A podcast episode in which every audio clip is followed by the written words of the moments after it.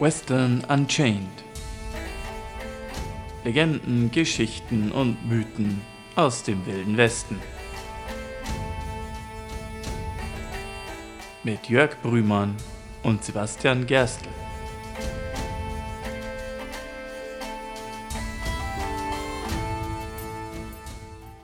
Howdy. Howdy. Hallo und herzlich willkommen zu einer weiteren Folge von Western Unchained, dem Podcast, in dem wir Geschichten, Mythen und Legenden aus der Zeit des wilden oder alten Westens erzählen. Ich bin wie immer euer Sibi. Und ich bin der Jörg. Und ich glaube, dieses Mal, ich meine, viel weiter können wir, glaube ich, nicht zurückgehen in der Geschichte, wo wir von wilden Westen reden. Es mag vielleicht den einen oder anderen geben, der sagt, boah, das ist ja viel zu früh, als dass man da von wilden Westen reden könnte. Aber auf der anderen Seite, ich erinnere mich, ich habe in meiner Jugend ein Jugendbuch gelesen aus dem Lederstrumpf-Zyklus, den wir ja hier zumindest in Deutschland immer gerne als Western-Abenteuerroman betrachten, der genau in dieser Zeit spielt und der das, das, worüber wir heute reden, durchaus auch zum Hintergrund hat, zumindest angelehnt. Und es war auch eine Folge, die gewünscht wurde. Also an dieser Stelle herzlichen Gruß an Christine. Ja, wir kommen dem Wunsch endlich nach. Und wir haben es auch in der letzten Folge angesprochen. Es ist etwas, das einfach so maßgeblich wichtig ist Mhm. für das, was als Grundstein überhaupt gelegt wurde für die späteren Vereinigten Staaten und für den späteren Wilden Westen, wo Pfäde und Ortschaften und Landschaften erstmals überhaupt erkundet oder festgelegt wurden, benannt wurden, ohne die der wilde Westen später einfach absolut undenkbar wäre. Ja, und sagen wir mal ehrlich, also wilder als in der Zeit wird es im Westen auch nicht mehr. Wir reden hier wirklich von absoluter Wildnis. Es ist quasi Wildnis-Western, wenn man so will. Wild Wild West? The Wildest West. In diesem Sinne, wir gehen dieses Mal zurück bis ins Jahr 1804, das ganz frühe 19. Jahrhundert, und reden über die Lewis and Clark Expedition. Yeah. Und äh, für die, die von der Lewis und Clark Expedition noch nichts gehört haben, die Lewis und Clark Expedition war die erste geplante Expedition, die von der Ostküste bis an die Westküste der Vereinigten Staaten ging, über den Landweg. Und die, wir hatten es in der letzten Folge ja auch erwähnt, die bestimmte Routen erschlossen hat, die dann später für den Bau der transkontinentalen Eisenbahn wichtig wurden. Ich wollte gerade sagen, ja. 60 Jahre, über 60 Jahre später. Und ja, äh, die überhaupt für Amerika selbst Amerika erschlossen hat, wenn man so will. Das ist eine sehr kuriose Mhm. Geschichte auch irgendwo. Ja, ja, vor Ähm. allem, wenn man bedenkt, also es gab ja die 13 Gründerstaaten, die dann sich losgelöst haben, die ersten Vereinigten Staaten gegründet haben. Und dann war da erstmal sehr viel Nichts. Mhm. Also für unsere heutige Menschen ist es unvorstellbar. Wir setzen uns ins Auto, fahren, keine Ahnung, 300 Kilometer nach Westen und irgendwann wird da schon Frankreich kommen. Aber es passiert uns heutzutage ja nicht mehr, dass da nichts ist. Und Irgendwo müssen, ist eine Straße. Ja, und wir müssen da eben davon reden, im 19. Jahrhundert, da gab es keine GPS- oder äh, Satellitennavigationssysteme. Äh, Landvermessung war da zwar bereits mh, relativ gang und gäbe, aber in dem großen Umfang, vor allem für eine so gigantische Fläche in der Form, noch nicht systematisch oder noch relativ selten systematisch angewandt. Ich habe, normalerweise kommt an dieser Stelle ein Segment, äh, wo ich Nachrichten aus dem Wilden Westen zitiere. Dummerweise scheitern meine Zeitungsarchive hier ein bisschen. Ich habe zwar Zeitungen, die bis ins 18. Jahrhundert zurückreichen, aber jetzt speziell der kritische Zeitraum 1803 äh, bis 1806 ist extrem lückenhaft. Ich hätte vielleicht mit etwas Glück das eine oder andere noch finden können, aber was es an dieser, an, an dieser Stelle ebenfalls gibt, was man durchaus auch als Nachrichten aus dem Wilden Westen zählen kann, sind Briefe. Und deswegen habe ich hier, zitiere ich heute mal aus einem Brief von Präsident Thomas Jefferson an den Kongress vom 18. Januar 1803. Und ich wollte gerade schon fragen, das ist doch 1803 ist äh, Präsidentschaft Thomas Jefferson. Ja, ganz genau, der dritte Präsident der Vereinigten Staaten. Und in diesem Brief äußert Thomas Jefferson erstmals den Gedanken einer Expedition Richtung Westen, um das weitere Festland der Vereinigten Staaten zu erschließen, jenseits der zu dem Zeitpunkt 15 bestehenden äh, amerikanischen Bundesstaaten. Und zwar ein intelligenter Offizier in Begleitung von zehn oder zwölf ausgewählter Männer, die geeignet für diese, für diese Unternehmung sind und willens, sie zu unternehmen, sollen von unseren Posten, damit ist wahrscheinlich das Militär gemeint, genommen werden und die die gesamte Linie erkunden könnten bis hin zum westlichen Ozean und die mit den Natives, mit den Ureinwohnern Beratungen aufnehmen könnten zu dem Gebi Thema des wirtschaftlichen Warenverkehrs. Dieser eine Satz im Endeffekt war der erste offizielle Vorschlag einer solchen Expedition. Und mhm. da waren viele Sachen noch gar nicht in die Wege geleitet. Das war zu dem Zeitpunkt nur so eine grundsätzliche Idee, die man mal verfolgen könnte, die aber dann im Verlaufe des Jahres 1803 unerwartet schnell Gestalt angenommen hat, könnte man sagen. Mhm. Auslöser hierfür war eine, ein, ein Akt, der schlagartig das Gebiet der Vereinigten Staaten verdoppelt hat. Oh, oh, oh, oh ich weiß es, ich weiß es, der Louisiana Purchase. Exaktamondo. Und der Louisiana Purchase ist an sich auch schon ein sehr spannendes Thema. Deswegen, bevor wir zur Expedition an sich kommen, reden wir mal ein bisschen über den Louisiana Purchase. Wie wir vielleicht wissen, oder äh, ich frage ich frag jetzt mal dich gera genau, äh, geradezu auf, äh, aufs Gesicht zu, Jörg. Anfang des 19. Jahrhunderts, um 1800 rum, wie sah da die Karte ja. der Vereinigten Staaten aus? Sehr, sehr weiß. ähm, aber tatsächlich, äh, wir hatten auf der Ostküste haben wir die 13 Gründerstaaten, beziehungsweise erst die, die Kolonien, dann die 13 Gründerstaaten. Auf der Westküste haben wir Kalifornien, das damals noch spanische Besitzung ist. Richtig. Und zum Mexiko gehört.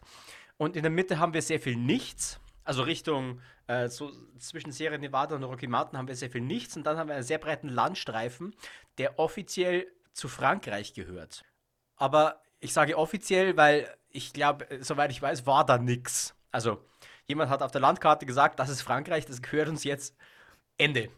So in etwa war das auch tatsächlich. Also man, man muss jetzt da dazu sagen, also Texas und New Mexico und Arizona, das zählte zu dem Zeitpunkt auch alles zu mexikanisch-Spanien. Äh, ebenso wie Florida oder zumindest Florida mhm. war da so in ein westliches und ein östliches Gebiet aufgeteilt. Aber zu dem ja, Zeitpunkt. Klar, also wenn wir, wenn wir in die Golfregion gehen, so Louisiana zum Beispiel, also der heutige Bundesstaat Louisiana, New Orleans, ist ja eine, also das, die, die, die Altstadt heißt nicht umsonst French Quarter, mhm. ist eine französisch geprägte Stadt gewesen, gehörte damals zu Frankreich, vor allem besiedelt von den äh, Cajun, was sich von Akadiern herleitet, das ursprünglich, die ursprünglich aus Quebec kommen. Genau, also genau. Französischstämmige Siedler sind. Also es ist, es ist so ein bisschen aus zwei Richtungen gekommen. Du erwähntest es ja bereits mit Quebec, weil das ist ja eigentlich Französisch-Kanada. Ähm, mhm. Und von unten eben Louisiana. Also man ist von Norden und Süden, sind französische Siedler da in diesem Gebiet so ein bisschen zusammengewachsen. Und wir hatten auf der Ostküste der Vereinigten Staaten die Vereinigten Staaten, die USA an sich. Die waren vor 1804 zu dem Zeitpunkt 15 Staaten. Das waren die ursprünglichen 13 Kolonien. Und hinzu kamen zu dem Zeitpunkt dann bereits Kentucky und Tennessee, die als eigene Staaten besiedelt und ausgegliedert worden waren.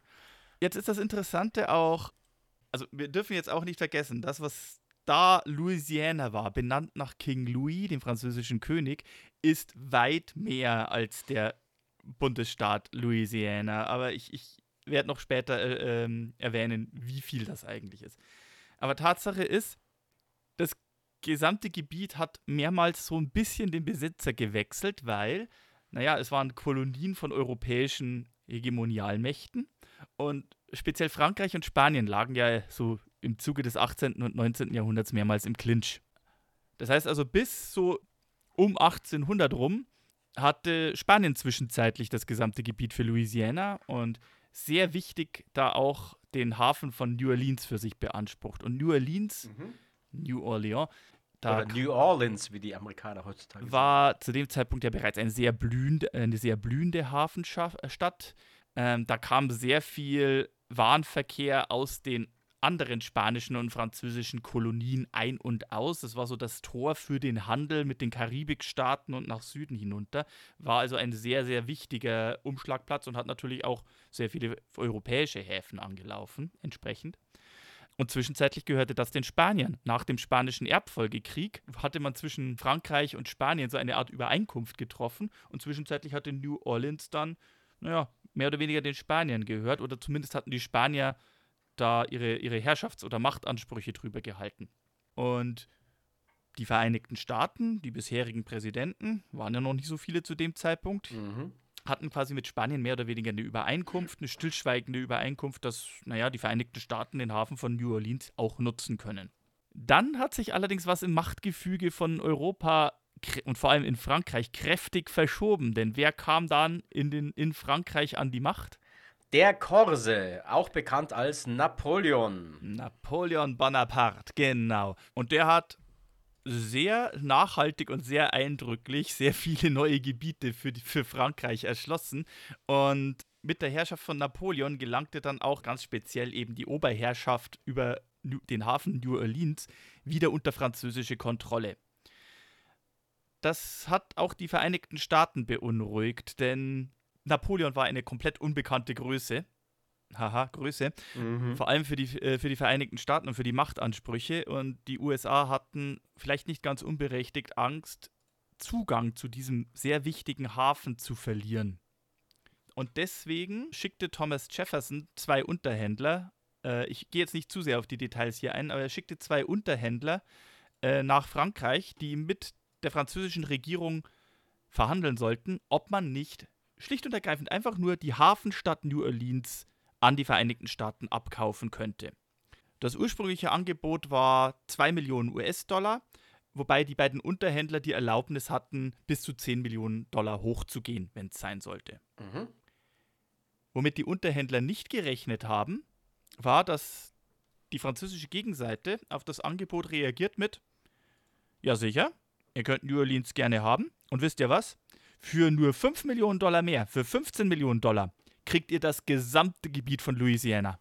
Alle unsere Kolonien in Nordamerika, bam, dann gehört euch. Ja. Sodass dann mit einer Kaufkraft von 15 Millionen US-Dollar oder 80 Millionen französischen Franc 7 US-Dollar pro Quadratkilometer, die zu dieser Fläche gehört, oder nach heutigem Wert etwa 250 Millionen US-Dollar oder 117 Dollar pro Quadratkilometer, das gesamte französische Gebiet Nordamerikas an die USA abgetreten worden ist.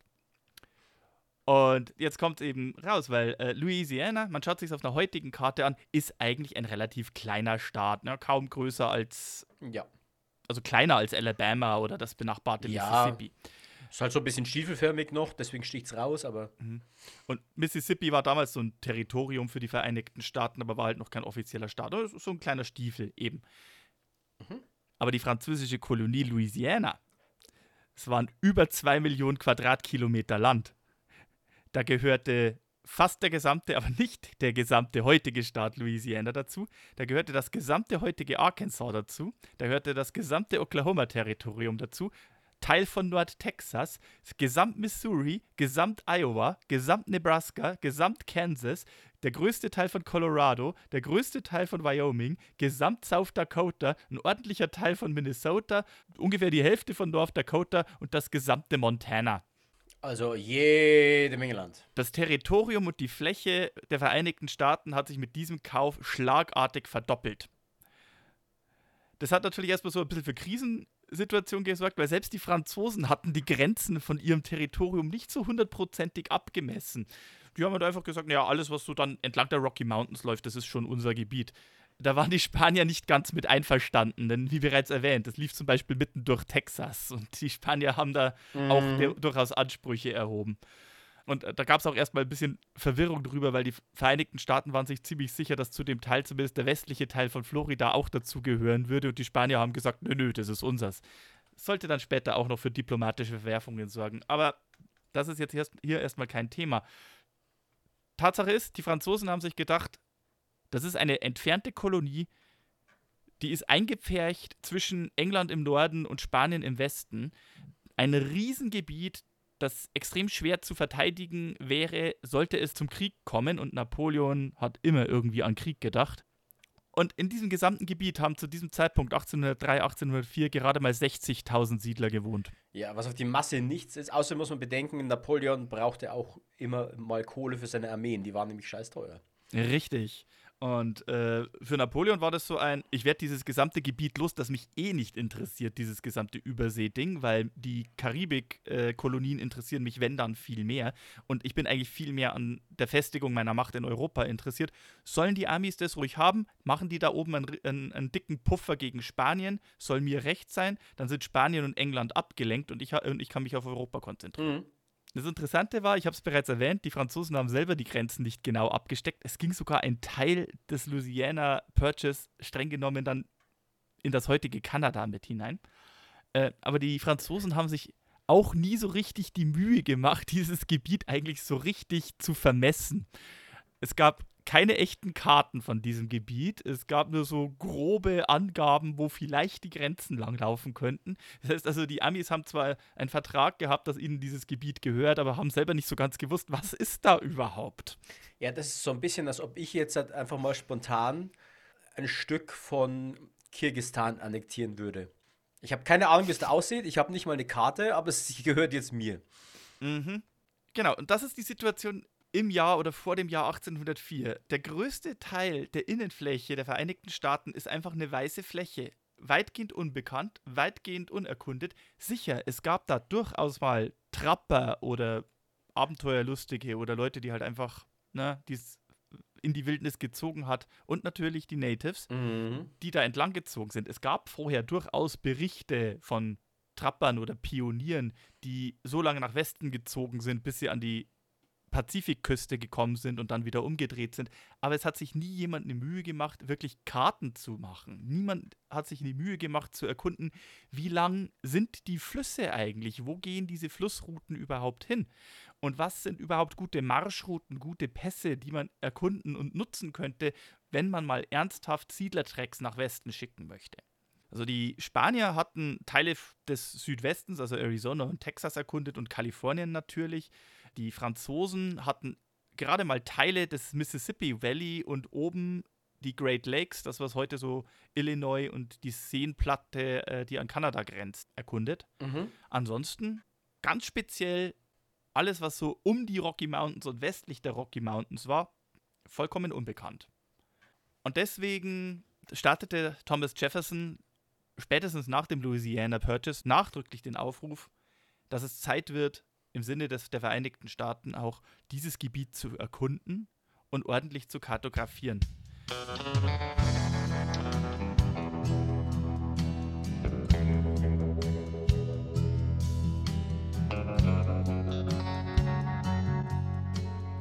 Ausgehend von St. Louis, was quasi die größte Stadt und das Tor in den wilden, unbesiedelten Westen war, von Missouri ausgehend, sollten Expeditionen losziehen, die eben die Vereinigten Staaten erkunden. Es sollten insgesamt vier Expeditionen sein. Es, es, gab also mehr Expeditionen, aber die wichtigste ist, als die wichtigste gilt allgemein die Lewis and Clark Expedition, weil die in einem Zeitraum von zwei Jahren einfach den größten Teil erkundet hat, die über 200 neue Pflanzen und Tierarten katalogisiert und erfasst hat, die bis dahin wirklich unbekannt waren, außer vielleicht, da hat mal ein Trapper irgendein komisches Fell angeschleppt.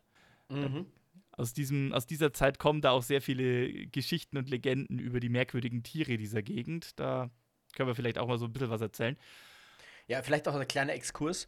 Die Sache mit hat zuerst entdeckt, ist immer eine Frage dessen, wer zuerst darüber berichtet hat. Richtig. Na, ein schönes Beispiel: der erste offizielle Mensch auf der Zugspitze war ein bayerischer Offizier, der war aber sicher nicht der Erste. Nur alle anderen haben nicht drüber geredet. Das sollte aber eben Sinn und Zweck dieser ganzen Expedition sein. Eben nicht nur äh, die, die westliche Hälfte des amerikanischen Kontinents, des nordamerikanischen speziell zu erkunden oder eben der, des Gebiets der heutigen Vereinigten Staaten, sondern halt eben auch festzuhalten, was gibt es da überhaupt für Ressourcen? Wie sieht da überhaupt die Geografie und Landschaft aus? Was für Native-Stämme Native-Nationen gibt es in diesem Gebiet überhaupt? Weil man hat zu dem Zeitpunkt schon diverse Kontakte gehabt, mal, mal mehr, mal weniger friedlich verlaufend.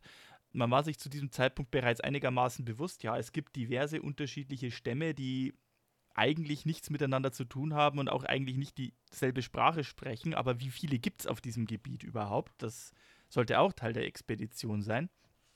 Es sollte ebenfalls Teil der Expedition sein, eben festzuhalten, mal richtig katalogisieren und mal ein bisschen Ordnung und System reinzukriegen, in die Geografie, in die Geologie, in das Klima der westlichen Vereinigten Staaten und die Flora und die Fauna. Und schließlich gewissermaßen eine Art diplomatische Beziehung mit den verschiedenen Native-Stämmen aufzunehmen. In dem Brief, den ich zitiert habe von Thomas Jefferson, spricht er davon, dass es Ziel sein sollte, auch Handelspartnerschaften mit den Stämmen einzugehen. Das klingt jetzt vielleicht ein bisschen freundlicher, als es ist. Äh, also es sollte jetzt keine gewalttätige Aktion stattfinden. Nein, nein, es sollten schon durchaus Handelsbeziehungen mit den Natives aufgenommen werden. Äh, man war zu dem Zeitpunkt auch durchaus der Ansicht, es gibt noch so viel, dass man von den Natives lernen kann. Immerhin wir kennen eben dieses gesamte Land und Gebiet, das wir bewohnen und das eines Tages die gesamten Vereinigten Staaten werden sollten. Wir kennen das noch nicht. Wir wissen noch nicht, was es da überhaupt gibt. Wir können von denen tatsächlich sehr viel über Pfade und dergleichen lernen und über Tierarten und Pflanzenarten.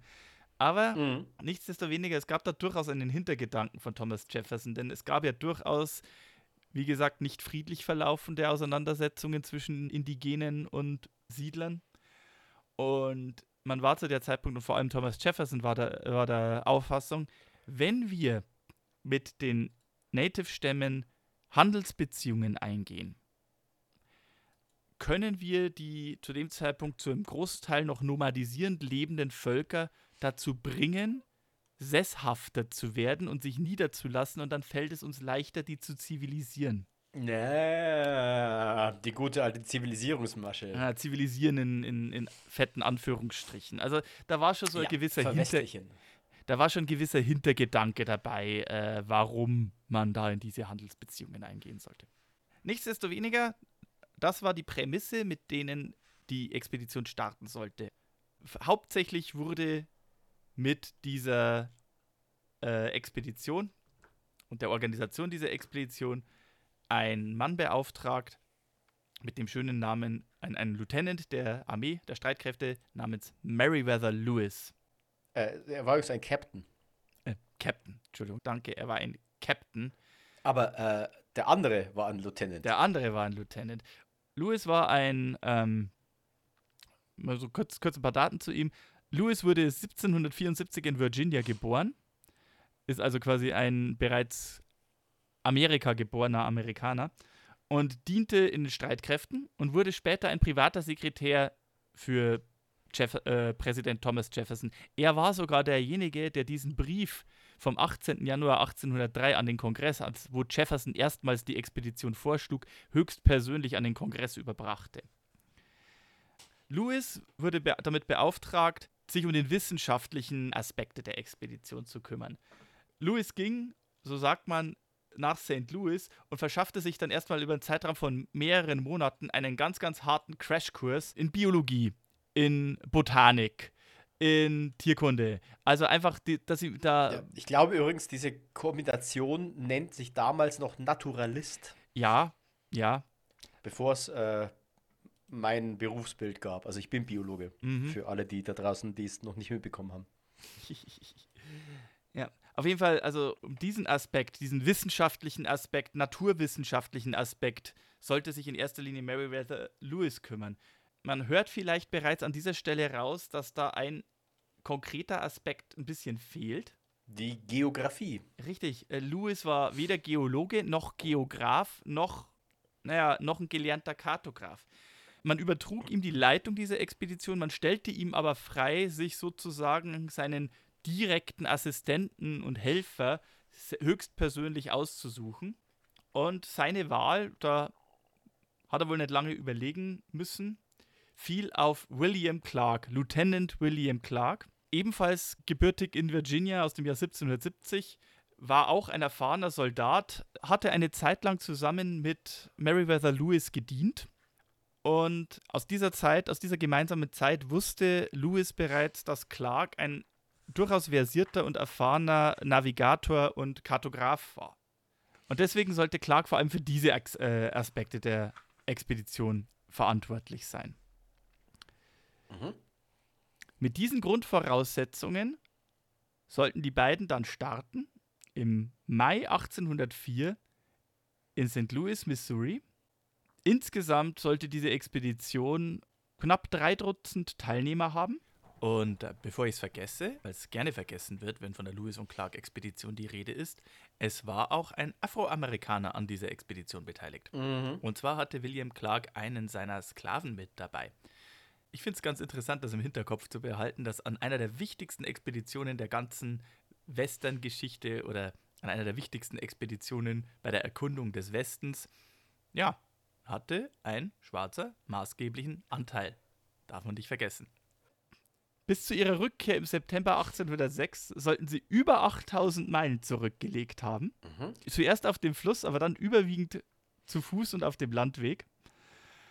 Und äh, bekannt dafür werden, dass vor allem William Clark ein sehr, sehr umfassendes Tagebuch anfertigte, mit dem er ganz explizit und penibelst festgehalten hat, was sie alles aufgefunden haben, wie die Expedition verlief, wie die Geografie beschaffen ist, Landschaftsbeschreibungen und dergleichen, was für Native-Stämme, Native-Nationen sie angetroffen haben und dergleichen. Und dadurch halt eben ein sehr, sehr wichtiges und sehr, sehr umfassendes Bild der Vereinigten Staaten für uns zu zeichnen, von dem sich dann so viele Leute, unter anderem auch so Autoren wie James Fenimore Cooper, der dann später die Lederstrumpfromane schreiben sollte, zum großen Teil basierend auf den Tagebüchern von Clark, aber auch den anderen Frontiersmännern, die, wie bereits erwähnt, die Pfade und die Wege erkunden sollte, die dann auch später helfen sollten, den Westen zu erschließen.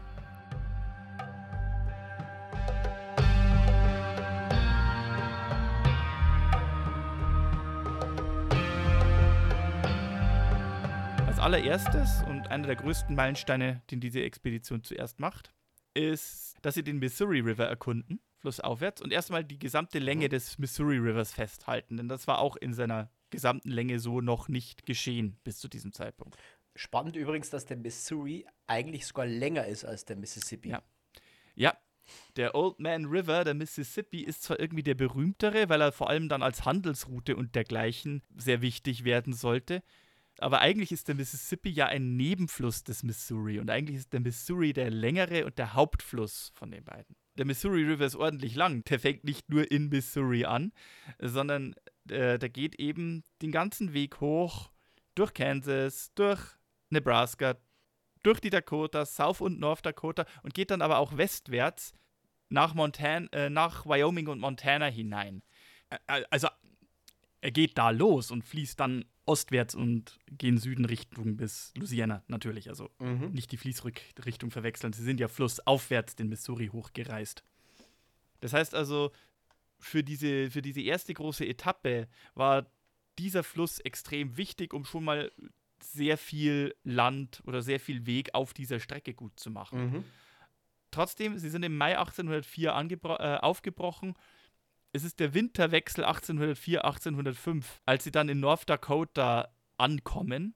Sie haben natürlich in der Strecke Halt gemacht, haben sehr viel auf beiden Seiten Flora und Fauna erkundet und kartografiert, Mhm. haben Kontakt mit indigenen Stämmen gemacht. In den Dakotas zu diesem Zeitpunkt sehr viel die Sioux. Interessant da eben auch, es gibt ja eigentlich in dem Sinne nicht die Sioux. Die Sioux ist einfach nur der Begriff, den die Franzosen den India Indianern, den indigenen Stämmen gegeben haben, die sie in den Dakotas angetroffen haben. Das setzt sich aber aus verschiedenen Gruppierungen zusammen. Da gibt es sowohl Lakota als auch Dakota-Indianer und selbst die sind wieder in verschiedene Stämme unterteilt.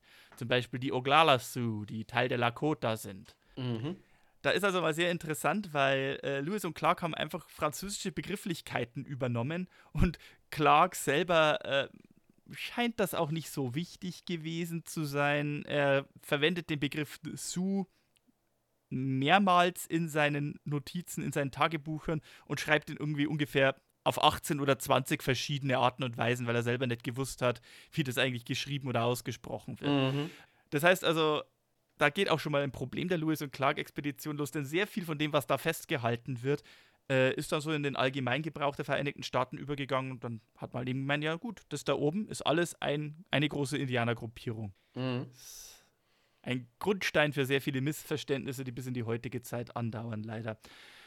Und dann schreibt man es auch noch Siox. Nur falls ihr euch gewundert habt, um was es geht. Richtig. Also, da stellt sich für mich die Frage, wann eigentlich genau diese Schreibweise festgelegt wurde, denn Ja. ja, wie gesagt, äh, selbst William Clark hat sich da nicht unbedingt auf eine Schreibweise fest, fe- äh, festlegen wollen. Er hat sehr, sehr genau und sehr viel geschrieben, aber Orthographie war nicht unbedingt eine seiner Stärken. Jedenfalls, im Winter 1804, 1805 legen sie als Brückenkopf dann in North Dakota das, äh, ein kleines Fort an, Fort Mandan, und ziehen von dort weiter Richtung Westen, Richtung Wyoming und Montana. Auf ihrem Weg treffen sie auf einen französisch-kanadischen Trapper oder einen, einen Québécois, wenn man so will, Mhm. namens Toussaint Charbonneau, der der Expedition erklärte, ja, er kennt diese Gebiet, dieses Gebiet sehr gut. Ja, er ist auch bereits sehr weit nach Westen gewandert. Er hat die Rockies bereits überquert. Und er hat Mhm. eine Frau, eine Shoshone-Indianerin, speziell vom Shoshonenstand der, der Bitte, bitte verzeiht meine, meine Sprechweise, ich bin nicht fließend in Shoshone. Ähm, vom Stamm der Agaidika oder der Lachsesser, wie sie äh, Clark auch nennt, oder auch die Lemhi Shoshone, die er allerdings von einem mit den Shoshonen zu diesem Zeitpunkt verfeindeten indigenen Stamm, nämlich den Hi- Hidatsa, abgekauft hatte. Da haben wir es mal wieder, was wir, was wir schon angeschnitten hatten in der äh, Folge mit den mit, Mit, mit, dem Klondike. mit dem Klondike-Goldrausch, genau ja. dass, ja, äh, diese Indianerin war eine Kriegsgefangene der Hidatsa und wurde an den weißen Trapper verkauft, um ihm quasi gefällig zu sein. Mhm. Er hat sie quasi als Frau genommen. Er hatte, hatte auch noch eine zweite Frau auf dieselbe Art und Weise, in Anführungsstrichen, erworben. Beide zu diesem Zeitpunkt gerade mal 12 respektive 13 Jahre alt, als sie die Ehegattin wurden. Aber Nichtsdestoweniger, ganz speziell diese Shoshone sollte extrem wichtig werden für die Lewis und Clark Expedition. Und ihr Name war Sakagawea. Mhm. Diese beiden, Toussaint Charbonneau und Sakagawea, sollten auf der weiteren Westwärtsroute die Expedition begleiten. Charbonneau hatte eben angeboten, sich der Expedition angeboten, da er die Sprache der Hidatsa spricht und da ja Teil der Expedition auch war, Kontakt mit den Stämmen aufzunehmen, war das natürlich im Sinne der Expedition. Viel wichtiger war aber eben auch Sakagawea, die fließend ja, Shoshone spricht Mhm. und dann im weiteren westlichen Verlauf mit den Shoshone sprechen und verhandeln kann. Denn speziell in diesem Ge- Gebiet des heutigen Lemhi-Pass, da wo sozusagen die Kontinentallinie verläuft durch die nördlichen Vereinigten Staaten, und wenn man direkt in die Rocky Mountains kommt, das ist das natürliche Gebiet, wo zu diesem Zeitpunkt die Shoshonen so schön wohnen, wie man so schön sagt. Da hat es sehr geholfen, Kontakt aufzunehmen, denn als die Lewis und Clark Expedition auf die Shoshone trifft, speziell eben auf die Lemhi Shoshone, stellt sich heraus, dass Sakagawea die Schwester des aktuellen Stammeshäuptlings dieser speziellen Gruppierung an Shoshonen war. Ja, da schau her. Das hat also sehr geholfen, gleich einmal beste Beziehungen zu erschließen und gleich einmal sehr gute Beziehungen zu den hiesigen Natives zu haben Mhm. und auch sehr viel gleich mal über das Gebiet, über begehbare Pässe und dergleichen zu erfahren. Äh, auch, auch extrem hilfreich, die, über die Vermittlung von Sakagawea konnte die Expedition, die zu diesem Zeitpunkt gerade mal von den Flüssen abkehrt und zu Fuß an den Rocky Mountains unterwegs ist, etwas ganz, ganz Wichtiges verschaffen, was die den ganzen Weg über nicht mitnehmen konnten, nämlich Pferde. Ah, ja. Mhm. Was natürlich ein Schlüsselelement und extrem wichtig sein sollten, um über die Rocky Mountains überhaupt drüber zu kommen. D deswegen eben auch die Erkundung der Rocky Mountains und einen Pass über die Rocky Mountains zu finden, der vernünftig überquerbar ist.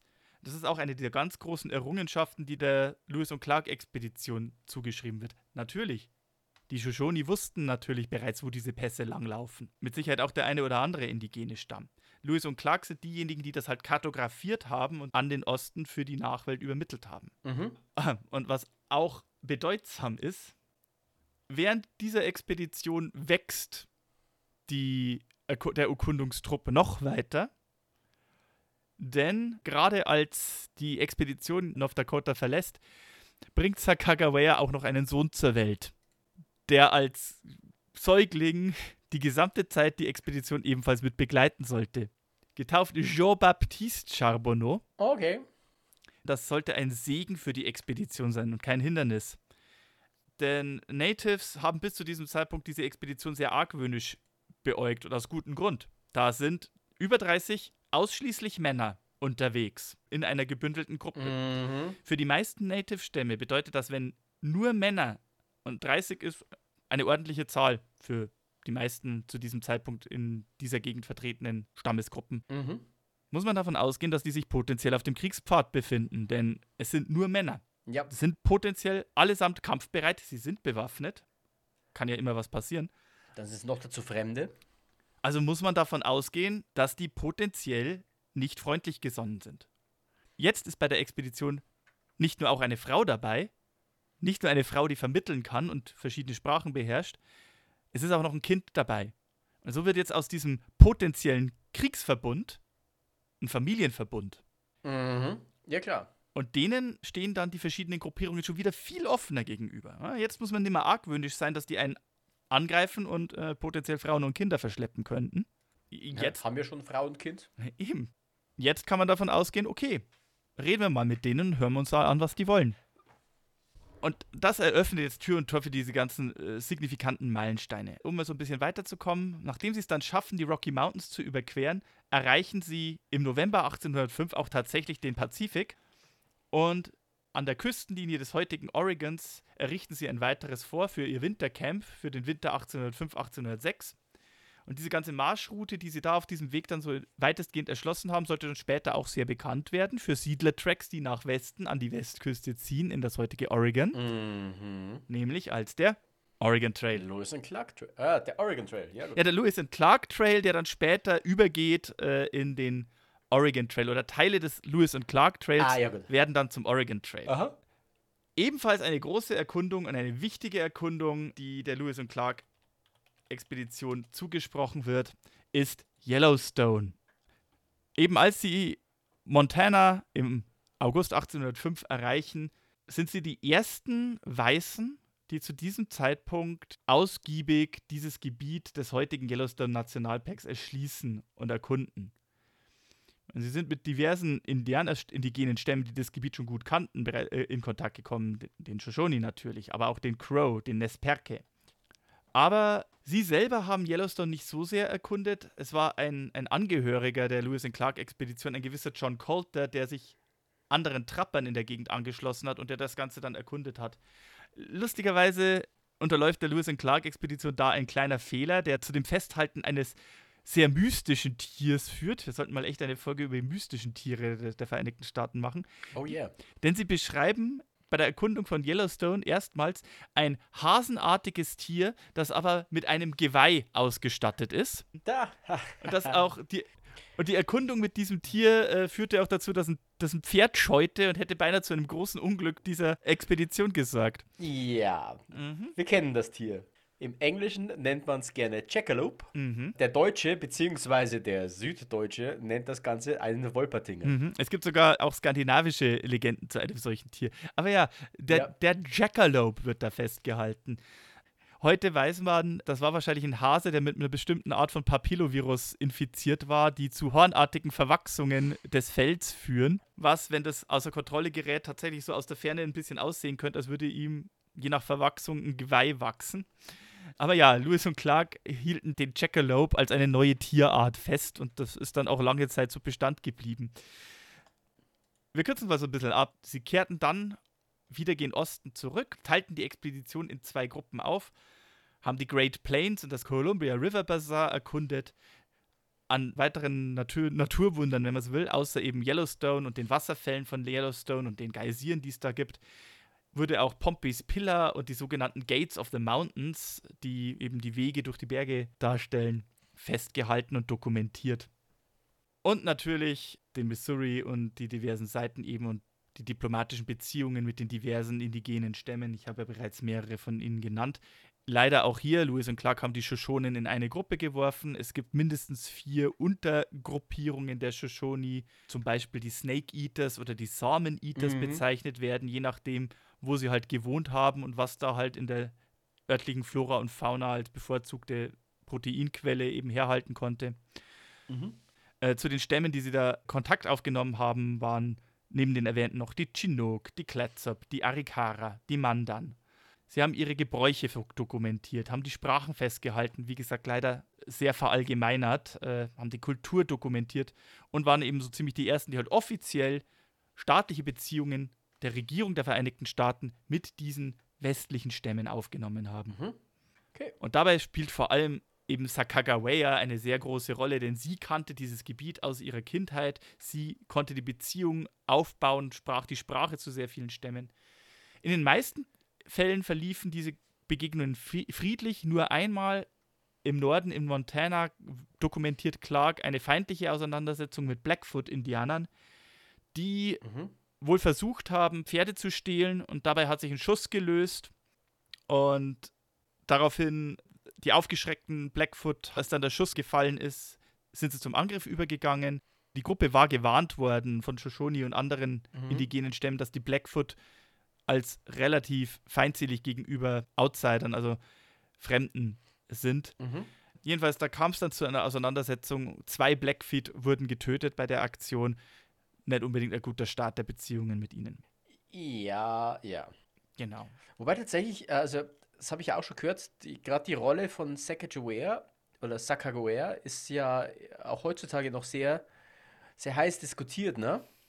Also da gibt es ja verschiedene Sa also Seiten, die sagen, ja, Lewis und Clark haben diese Expedition gemacht äh, und andere wiederum sagen, ja, ohne die Frau wären sie nicht so weit gekommen. Ja, also wie gesagt, man kann mindestens verargumentieren, dass die Begleitung der Frau und des neugeborenen Kindes da sehr geholfen hat, überhaupt die Wogen zu glätten, überhaupt ihnen die Beziehungen zu ermöglichen. Wäre es geglückt ohne die beiden?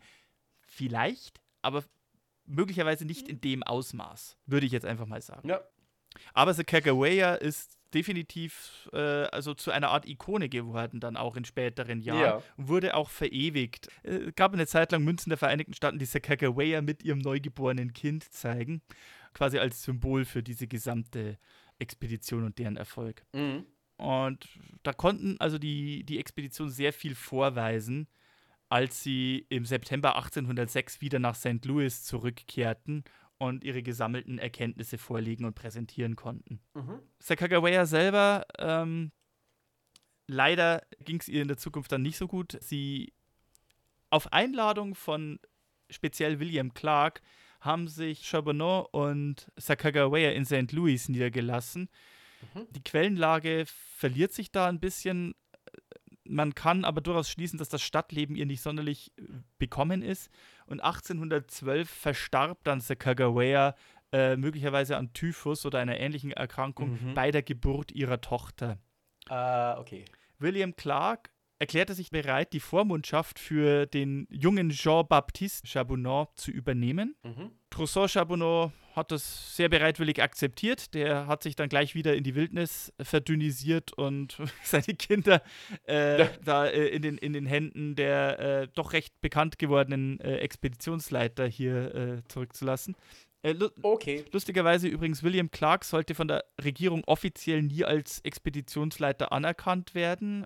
Meriwether Lewis hat zwar versucht, ihn immer als Co-Expeditionsleiter zu etablieren und hat das auch betont, aber für den Kongress der Vereinigten Staaten gab es nur einen Expeditionsleiter. Ich glaube, er hat ihn auch immer, obwohl er nur Lieutenant war, auch trotzdem als Captain angesprochen, ne? Ja, also, äh, weil auch anfänglich am, bei, den, bei ihren ersten Bedienungen Lewis unter Clark gedient hat.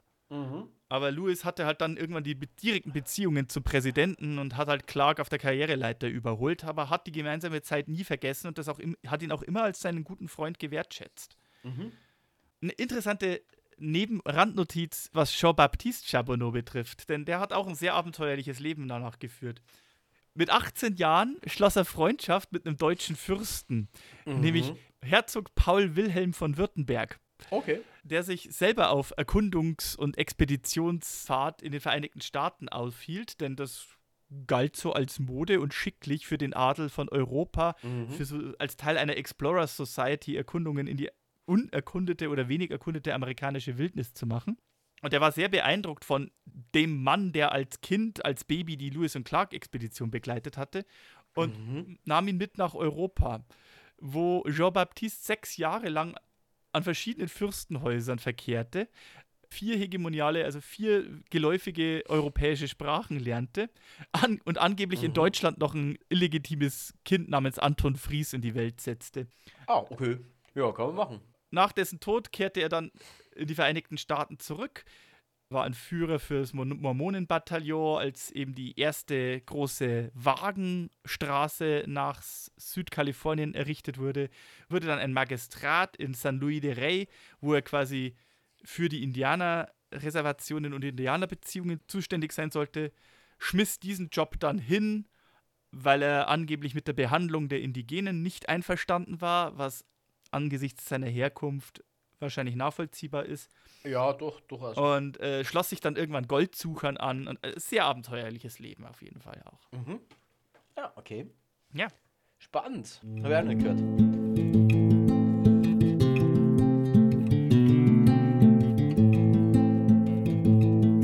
Das ist also quasi das, was die Lewis and Clark Expedition geleistet hat im Endeffekt. Und wer mal, also ich habe es ja bereits erwähnt, in meiner Jugend, kann mich noch erinnern, eines der ersten Bücher, das ich quasi über den Wilden Westen gelesen habe, das habe ich bei uns auf dem Dachboden gefunden, da war ich irgendwie acht oder neun oder zehn Jahre alt, war ein Lederstrumpfroman namens Die Prärie. 1827 veröffentlicht von James Fenimore Cooper. Mhm. Und der spielt im Jahr 1804, wo eben der alte Pionier, der als Lederstrumpf bekannt ist und der bereits schon längst zu Fuß zur Pazifikküste und wieder zurück an die Ostküste gewandert ist, erzählt, dass vor dem Hintergrund der Lewis und Clark Expedition stattfindet, die eben in dem Jahr, in dem der Roman spielt, 1804 gerade gestartet ist. Und er ist in Missouri, weil er sich von der Ostküste verabschiedet, weil die wird ihm inzwischen zu übervölkert. Und er sehnt sich nach der Zeit der Wildnis und dergleichen zurück. Und Mhm.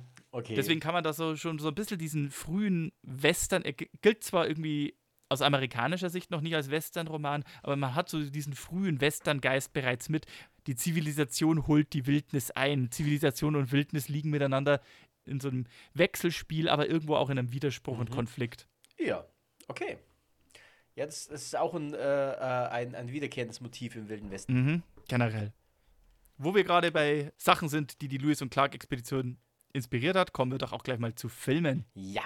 Und ich meine, es gibt natürlich endlos verschiedene Dokumentarfilme und, und Dokumentarserien. Ich meine, ich habe es ja bereits erwähnt, Clark hat irgendwie 20 Tagebücher oder sowas vollgeschrieben, in denen er seine ganzen Mhm. Entdeckungen, die Entdeckungen und die Beobachtungen festgehalten hat. Er hat umfassende Karten er erstellt. Und diese gesamten Tagebücher, sowohl von Lewis als auch von Clark, sind eben heute erhältlich und offen einsehbar. Man kann Internetseiten besuchen und kann die lesen. Ja. Aber es gibt natürlich auch fiktionalisierte Filme in einem Western-Format. Zum Beispiel aus dem Jahr 1955 ein Hollywood-Film The Far Horizons mit Charlton Heston als William Clark. Mhm. Äh, Am fernen Horizont ist der deutsche Titel. Ah, okay. Inspiriert, wenn auch nicht hundertprozentig exakt, aber ich kann nicht umhin, diesen Film auch erwähnen. Der letzte Film des Schauspielers Chris Farley Mhm. ist eine Komödie aus dem Jahr 1989 mit dem Titel Almost Heroes, fast Helden. Mhm. Alternativer Titel Fast Helden, zwei Trottel erobern Amerika. Mhm. Mit Chris Farley und Matthew Perry als eine Art Pastiche von Lewis und Clark, die quasi als Rivalen von Lewis und Clark mit ihnen in ein Wettrennen treten, um ungefähr unbedingt die Ersten zu sein, die die Pazifik erreichen. Ah, okay, ja. Es gilt inzwischen so ein bisschen als Kultfilm, weil es der letzte Film ist, den Chris Farley gedreht hat, bevor er dann frühzeitig verstorben ist. Äh, Mhm. und der Film greift sehr viele Elemente der Lewis und Clark-Expedition auf. Sie werden dann auch von einer indigenen Frau begleitet. Mhm. Sie haben auch diverse Auseinandersetzungen mit den, äh, mit den verschiedenen indigenen Stämmen. Aber es ist halt ein sehr, ne, ich meine, der deutsche Untertitel ist Zwei Trottel erobern Amerika. Ich glaube, da kann man sich Ja, das das vorstellen. sagt Also, schon alles. es ist ein sehr, sehr platter Humor, der da teilweise aufgetischt wird. Ja. Ähm, wer unbedingt Chris Farley sehen, sehen will, wie er ein Adlernest ausraubt und einen amerikanischen Seeadler mit der Faust verprügelt, äh, kann sich Ja. diesen Film mal geben. So für äh, angetrunkene Samstagnachmittage. Äh, ja. Okay. Ja, cool. Schöne Geschichte. Ja, wie gesagt, Lewis und Clark ist, äh, wir mussten es irgendwann tun. Die sind einfach zu, äh, zu komm- wichtig für das Gesamtgeschehen. Ich komme auch nicht umweg, es zu erwähnen. Das erste Mal, als mir Lewis und Clark untergekommen ist, habe ich mir gedacht, Moment, die heißen doch Lois und Clark. Das ist doch diese Superman-Fernsehserie, die da momentan läuft. ja, die Namen kommen wahrscheinlich nicht von ungefähr. Ja, ja, wobei keine, äh, von den beiden hatte keine Superkräfte. Wobei die Leistung, das macht die Leistung Also- nur umso besonderer. Für die, Amer für die US-amerikanischen Bürger des Jahres 1806 waren die beiden Superhelden. Kann man ganz das klar stimmt. sagen. Das stimmt allerdings, ja. Gut, äh, wenn ihr noch weitere Fragen habt zu den Superhelden Amerikas aus dem Jahr 1803 oder vielleicht zu anderen Superhelden oder Superschurken. Wir hatten Gibt's ja schon ein Sicherheit paar, auch. ne? Ja. Ja, ja, doch. Ja, ich erinnere an unsere ersten Folgen. Also Deacon Miller hat durchaus schon Potenzial zum Superschurken. Oh ja, oh ja. Ja. Also, falls ihr dazu Fragen habt, oder wie gesagt, diese Folge war auch ein Wunsch. Wir erfüllen auch Themenwünsche. Es dauert nur ein bisschen, wir müssen ein bisschen Geduld haben, aber solltet ihr einen Wunsch haben, schreibt uns das an westernunchained at gmail.com. Ansonsten nehmen wir auch gerne Lob oder auch Kritik, wenn wir irgendwas verbaselt haben. Also wenn die Frau dann doch nicht Sacagawea heißt, sondern irgendwie anders. Wenn ihr besser Schoschonisch könnt als wir, teilt es mit. Wir freuen uns drauf. Und ansonsten, Sibi, worüber sprechen wir denn dann das nächste Mal? Ja, da wir jetzt sehr viel schon über Helden und Superhelden und potenzielle Bösewichte geredet haben und wir ja in der Frühzeit des Wilden Westens unterwegs waren, äh, reden wir doch mal über einen, der je nach Betrachtungsweise für die einen ein Superheld und für die anderen ein Superschurke war. Jemand, der bekannt dafür war, dass er äh, geradezu übermenschliche Eigenschaften oder Kräfte an den Tag gelegt haben soll. Da sind einige echt wahnsinnige Sachen über ihn überliefert. Ein sehr früher Pionier, aber jemand, der bereits in eine Zeit fällt, wo man vom Wilden Westen sprechen kann, denn er war an einigen sehr denkwürdigen Sachen beteiligt, die definitiv Eingang in Western-Legenden und Western-Filme gefunden haben. Wir reden über niemanden anderen als jemanden, nach dem ein Messer benannt worden ist. James Bowie. Richtig. Den Namensgeber des Bowie Knives. Sehr gut. Ich bin gespannt. Und ansonsten wünschen wir euch einen guten Tag, einen guten Morgen, einen guten Abend, wann immer ihr das hört. Und bis zum nächsten Mal. Adios, bleibt fest im Sattel und erkundet doch auch mal die Prärie. Es lohnt sich. Ciao.